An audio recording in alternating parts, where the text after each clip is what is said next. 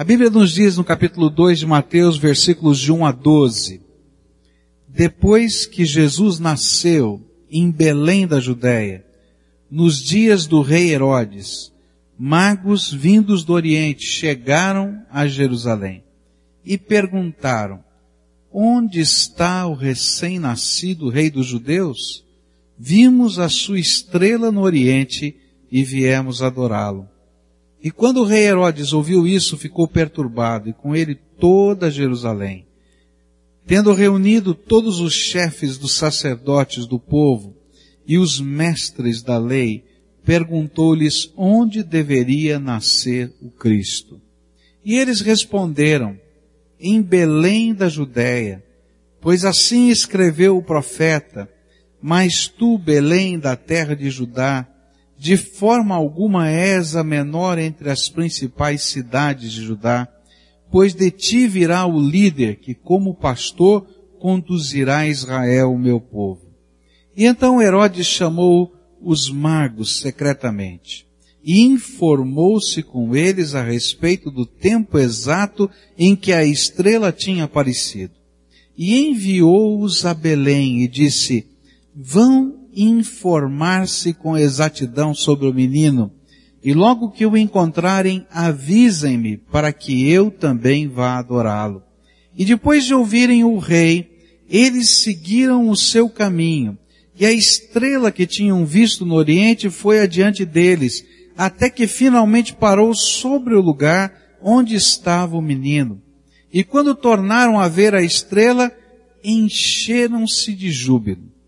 Ao entrarem na casa, viram o menino com Maria, sua mãe, e prostrando-se, o adoraram. E então abriram os seus tesouros e lhe deram presentes, ouro, incenso e mirra.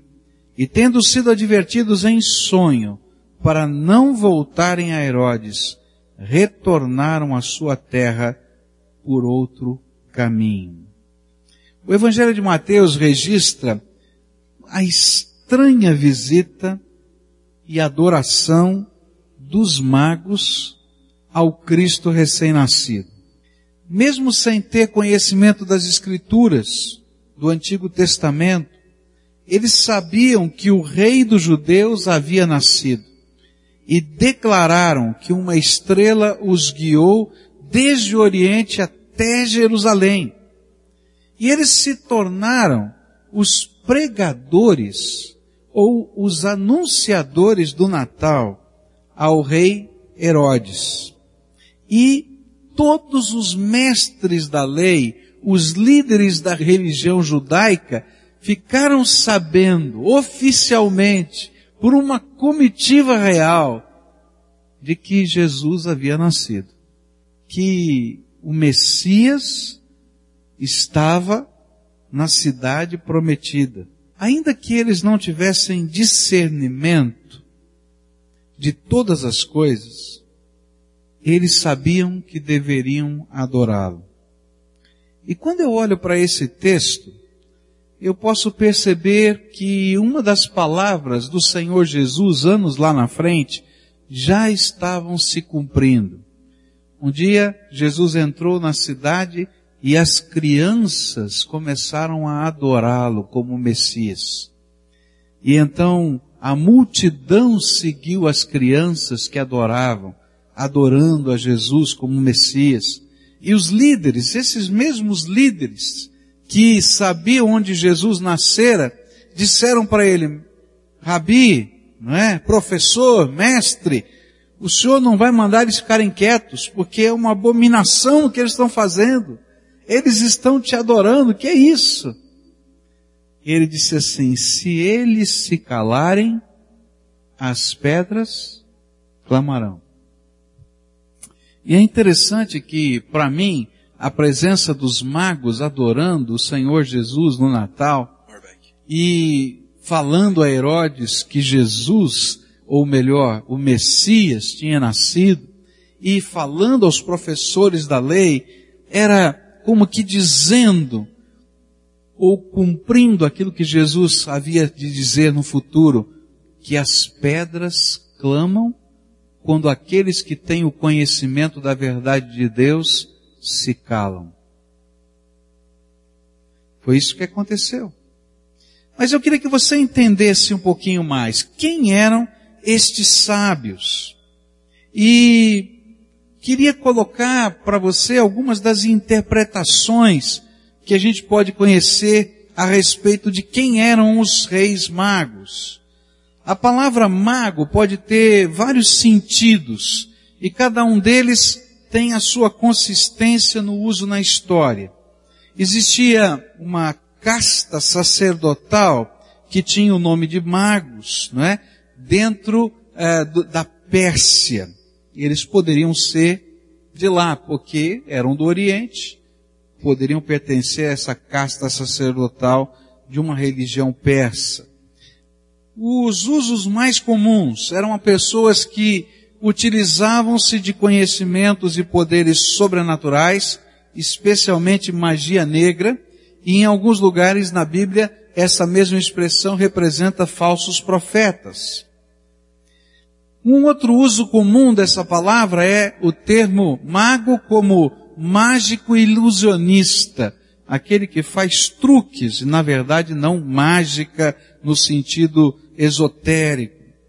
E o mais provável, aqueles que tinham especial conhecimento da leitura das estrelas, ou astrólogos.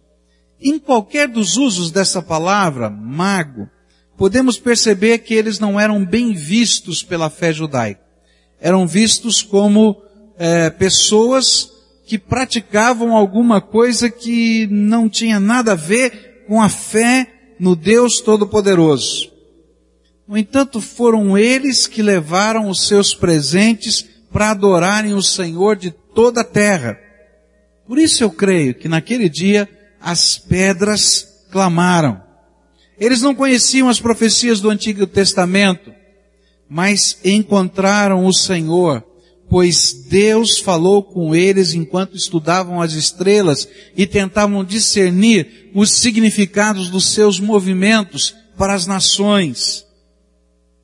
Ainda que eu não creia que a gente possa olhar para as estrelas e descobrir o sentido da nossa vida, Deus, na sua sabedoria, foi ao encontro daqueles homens no lugar em que eles se encontravam e começou a anunciar-lhes a palavra de alguma maneira. Como Deus pode falar com um astrólogo?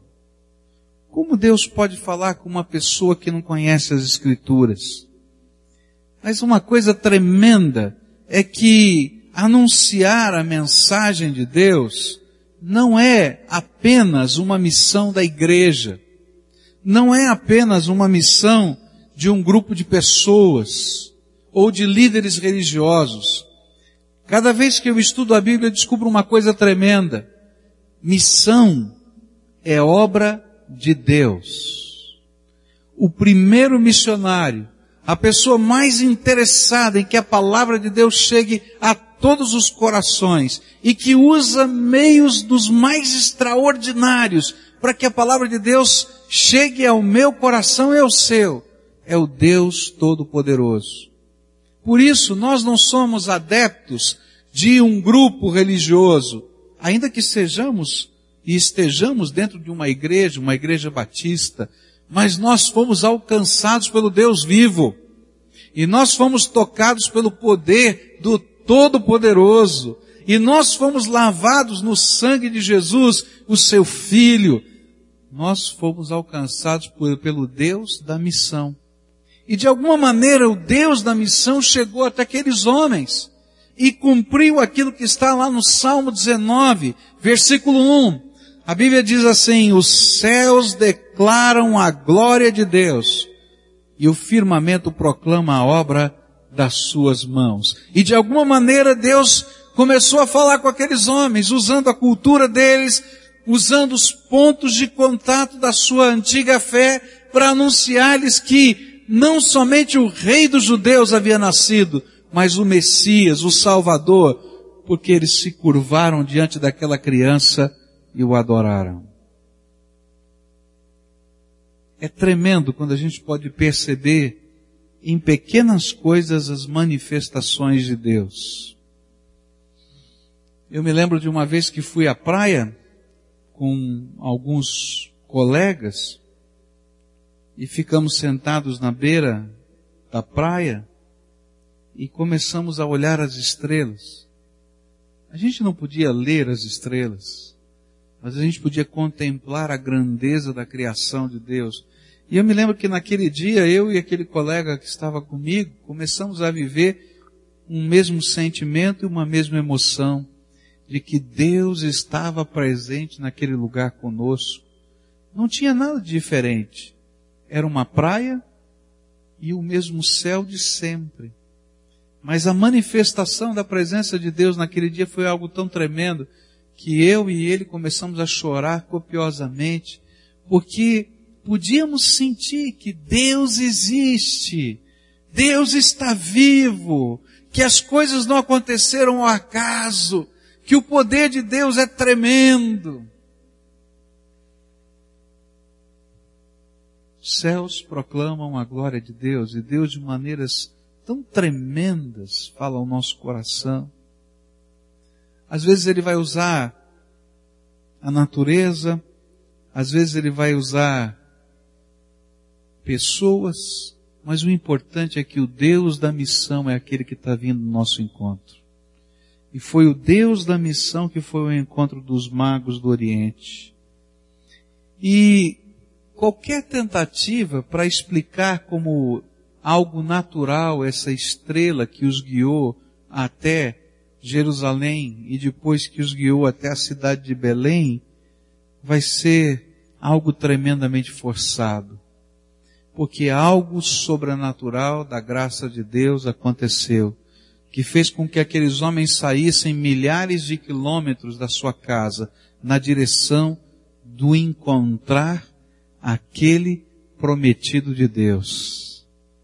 E eu queria olhar para essa história e tentar tirar delas algumas implicações para a nossa vida.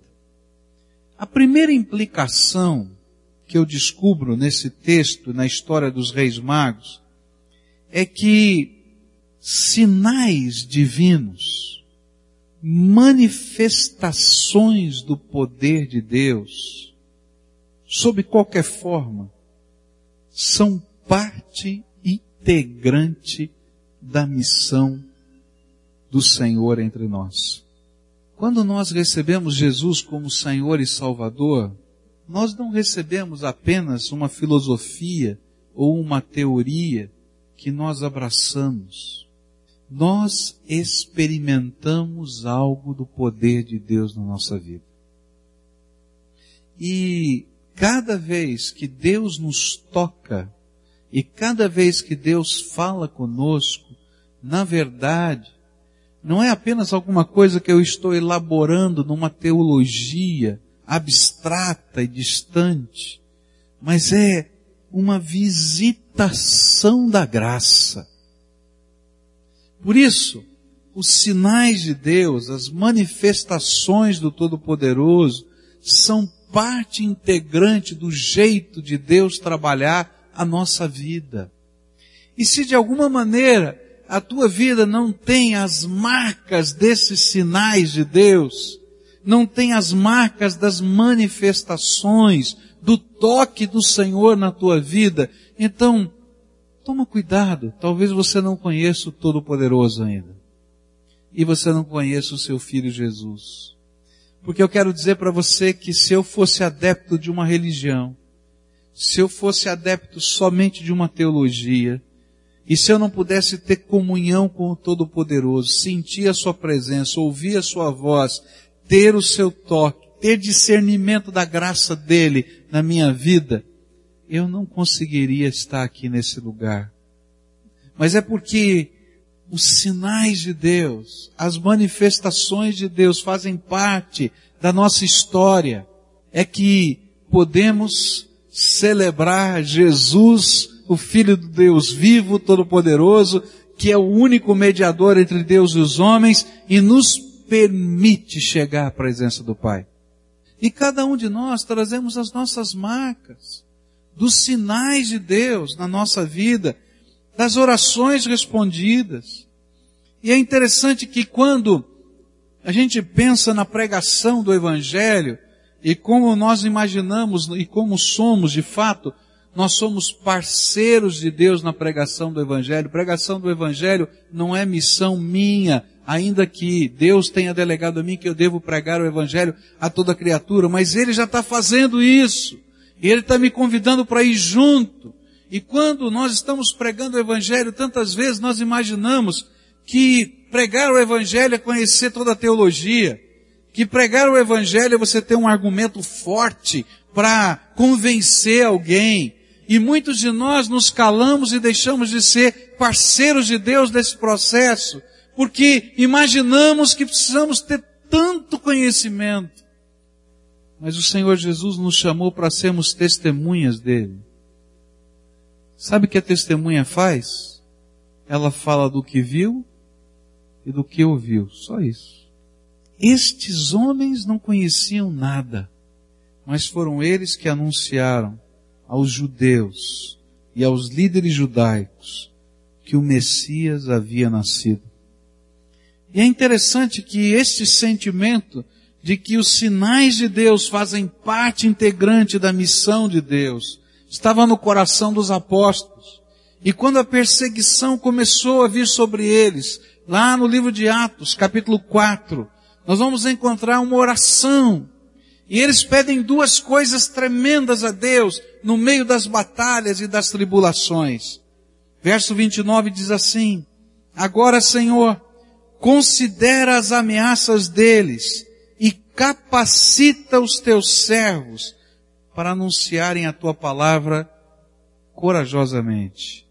Estende a tua mão para curar e realizar sinais e maravilhas por meio do nome do teu santo servo Jesus. E é interessante que os apóstolos, no meio da perseguição, eles não pediram, Senhor, dá-nos palavras de conhecimento. Dá-nos palavras para convencer as pessoas. Eles pediram, Senhor, dá-nos coragem para sermos testemunhas e que o nosso testemunho seja autenticado pela manifestação do teu poder na vida das pessoas. Queridos, andar com Jesus é andar na dimensão do Todo-Poderoso. Coisas extraordinárias de Deus vão acontecer coisas extraordinárias de Deus fazem parte da nossa vida. E aonde a gente for, a gente vai ser um mensageiro de que os sinais de Deus, de que o Cristo vivo habita entre nós, ouve as nossas orações, toca a nossa vida, é uma verdade e não uma ilusão. Eu estava mudando os canais da televisão e tinha uma entrevista com uma artista brasileira.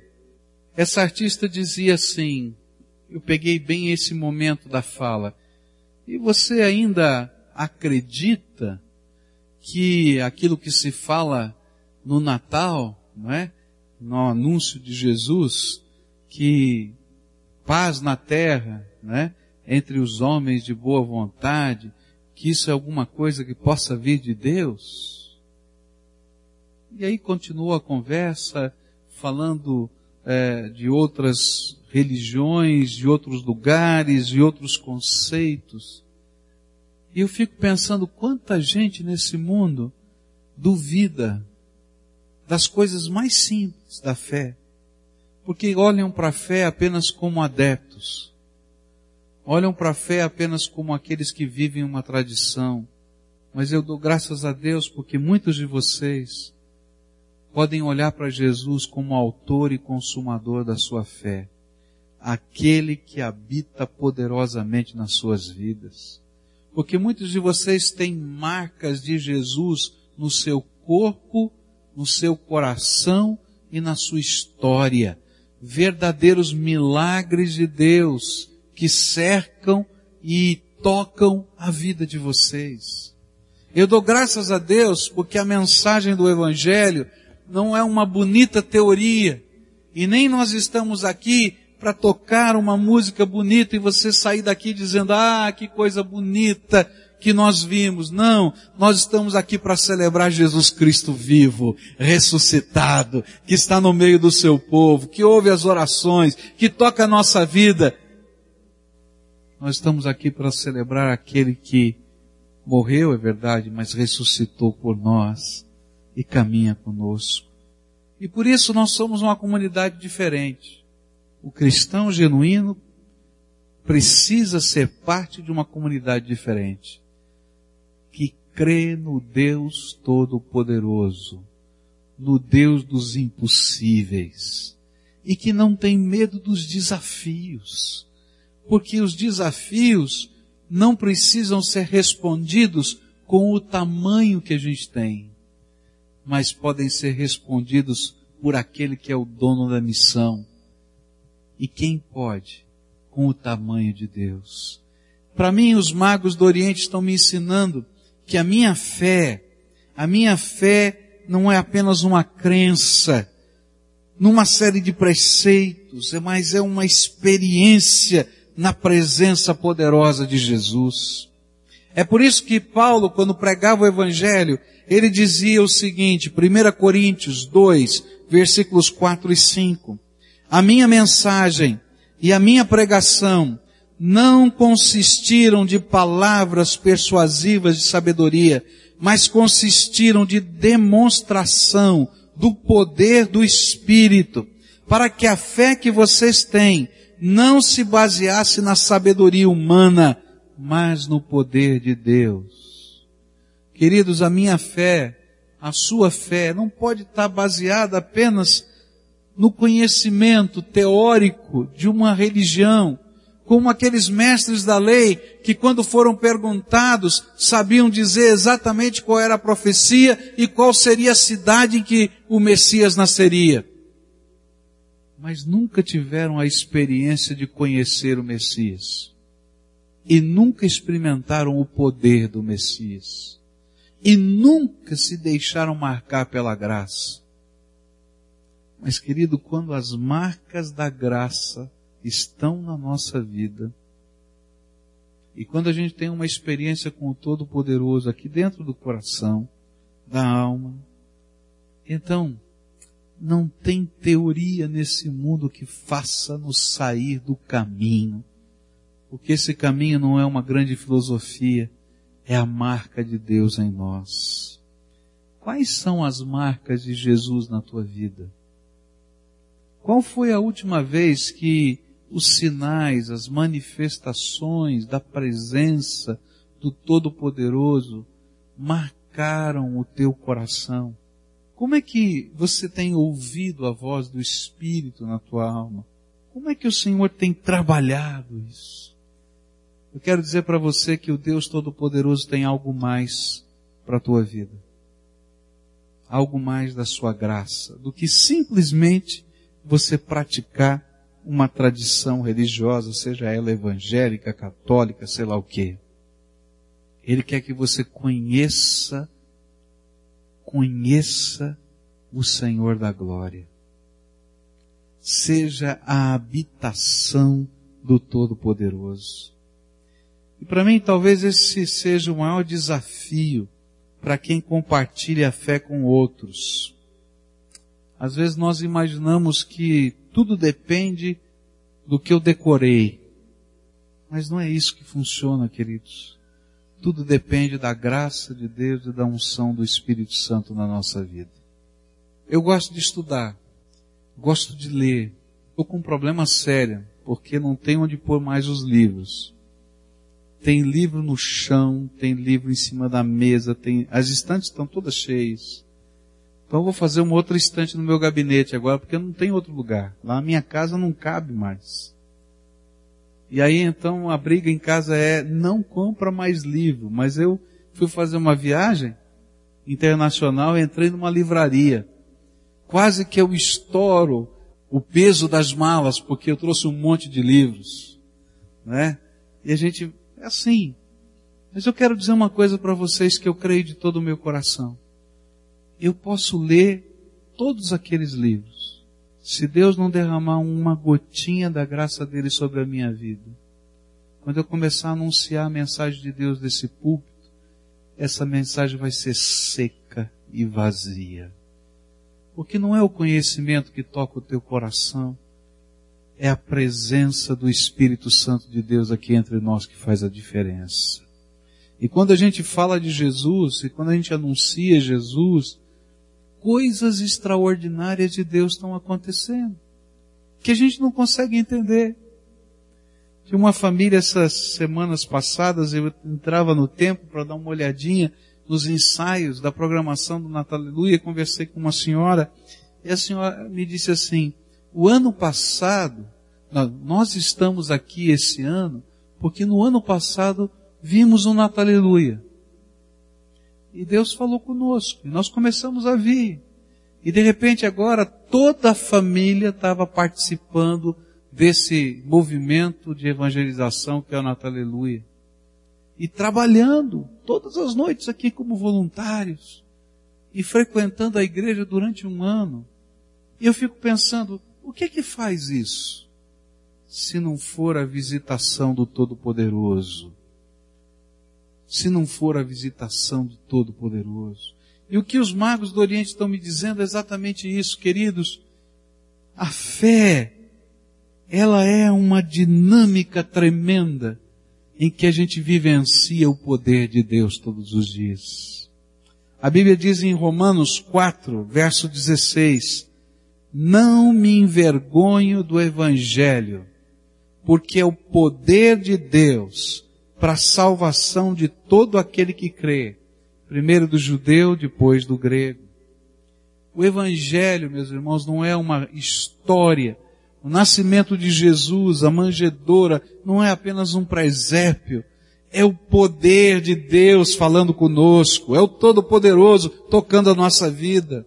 Romanos 15, versos 18 e 19 diz assim, não me atrevo a falar de nada, exceto daquilo que Cristo realizou por meu intermédio, em palavra e em ação, e a fim de levar os gentios a obedecerem a Deus, pelo poder de sinais e maravilhas, e por meio do poder do Espírito de Deus, assim desde Jerusalém e arredores, até o Ilírico, proclamei plenamente o Evangelho de Cristo. Ah, meus irmãos, falar do Natal é falar de um Deus todo-poderoso que confirma a sua palavra na nossa vida. 1 Coríntios 4:20 diz assim: Pois o reino de Deus não consiste de palavras, mas de poder. O reino de Deus não consiste de palavras, mas de poder, de presença, de toque de Deus na nossa vida. Eu queria terminar essa mensagem de Natal dizendo para você que os magos do Oriente me ensinam que quem faz a missão é Deus. Ele é o dono da missão. Os magos do Oriente me ensinam que a missão de Deus para nós é manifestação poderosa do Deus vivo no meio do seu povo. Que a missão de Deus em nossa vida deixa marcas e sinais da sua graça. E que a vontade de Deus é que todo homem, toda mulher, não viva apenas uma religião, mas experimente uma verdadeira comunhão com o Todo-Poderoso. E essa comunhão, queridos, está cheia de marcas. Marcas do poder de Deus. Se eu tivesse tempo, porque o meu tempo já acabou e eu sei que hoje muita gente está recebendo seus familiares, eu passearia aqui no meio dessas fileiras, só para perguntar que marca você tem de Jesus na tua vida. E você ficaria impressionado de ver o que Deus tem feito. O que Deus é tremendo. Deus é tremendo. Essa quarta-feira nós demos oportunidade só para duas pessoas falarem. E uma senhora então veio, já idosa, saiu do seu lugar, veio aqui à frente, e ela vinha com a sua bengala na mão, e sorrindo. E ela disse para mim assim, pastor, eu quero agradecer a Deus, porque no dia 26 de novembro, Jesus tocou a minha vida, e eu tinha um problema de coluna mas o Senhor me livrou de todo o mal. E eu estou aqui andando hoje. No dia 26 de novembro ele ouviu a minha oração. E aí uma outra senhora pediu a palavra, ela tinha uma voz bem grave. E ela disse, sofri um acidente e perdi uma corda vocal. Só tenho uma.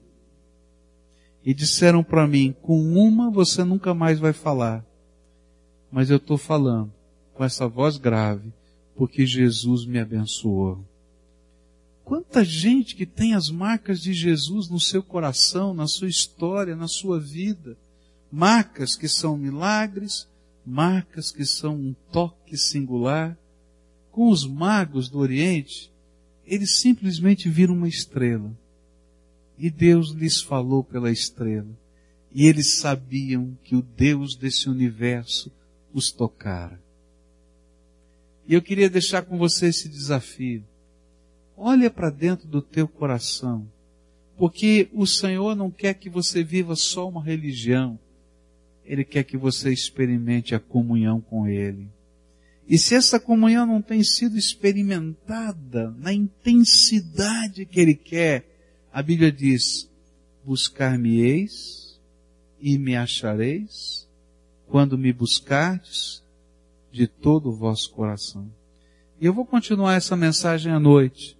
E eu vou falar que essa era uma característica dos magos do Oriente. Quando eles sentiram o toque de Deus, saíram em busca do Messias de toda a alma e de todo o coração e o encontraram. Eu queria orar com você. Fica de pé agora, todos nós vamos ficar em pé. E eu queria pedir uma coisa especial. Amanhã, muitos de vocês vão se reunir em família para celebrar a passagem, a noite do Natal. No dia 25, muitos de vocês vão estar em família almoçando o almoço de Natal. Eu queria pedir uma bênção de Deus para sua casa. Mas olha, sabe que bênção eu quero pedir? Que lá na tua casa, Deus se revele a vocês. Que esse Deus que nos visita, que esse Deus que fala, que esse Deus que coloca as suas marcas, que Ele fale com vocês nesse dia. E que esta casa seja bendita pela presença do Senhor. Essa é uma grande oportunidade, queridos, da gente levar um presente de Deus na vida das pessoas. Talvez tenha muita gente ali que nunca experimentou a graça de Deus. Deus não quer que você seja um pregador que tem um sermão maravilhoso e que convença. Mas quem sabe que você possa contar uma das marcas de Jesus na sua vida, como um seu testemunho, e depois disso orar com as pessoas, agradecendo Jesus, e deixa que Deus vai fazer o resto. Ele é poderoso e Ele é o dono da missão. Nós somos só auxiliares. O verdadeiro missionário foi Jesus. Ele veio a esse mundo para isso. E Ele vai visitar a tua casa porque Ele tem prazer em ter comunhão com as pessoas. Agora, abre a porta. Abre a porta para lá no meio daquela confusão toda para dizer hoje é aniversário de Jesus. E na verdade quem tem dado os presentes Ele. E eu quero contar um presente que Ele me deu. Não fique contando duas horas não, viu? Conta um. Só um. E diz, eu queria agradecer. E você vai ver como o poder de Deus vai fluir. Porque é Deus que faz. Alguns vão resistir, vão zombar, vão dizer, quem está falando isso? Um mago? Eu conheço a tua história, homem. Você está cheio de pecados, cheio de erros, cheio de tudo. Era isso que os líderes judeus olharam para aqueles magos e disseram, está perguntando do Messias, esse povo pagão que não conhece nada. É, eu mesmo, um pecador, mas que traz no seu corpo as marcas de Jesus. Você tem as marcas de Jesus na tua vida? Então abençoe. Seja esse instrumento. E olha, você vai ver coisas tremendas de Deus acontecendo. Porque esse Deus vivo, esse Cristo ressuscitado, Ele é o missionário e Ele vai estar lá, falando, tocando, mexendo, respondendo orações, fazendo milagres, porque Ele é o mesmo ontem, hoje e o será para toda a eternidade.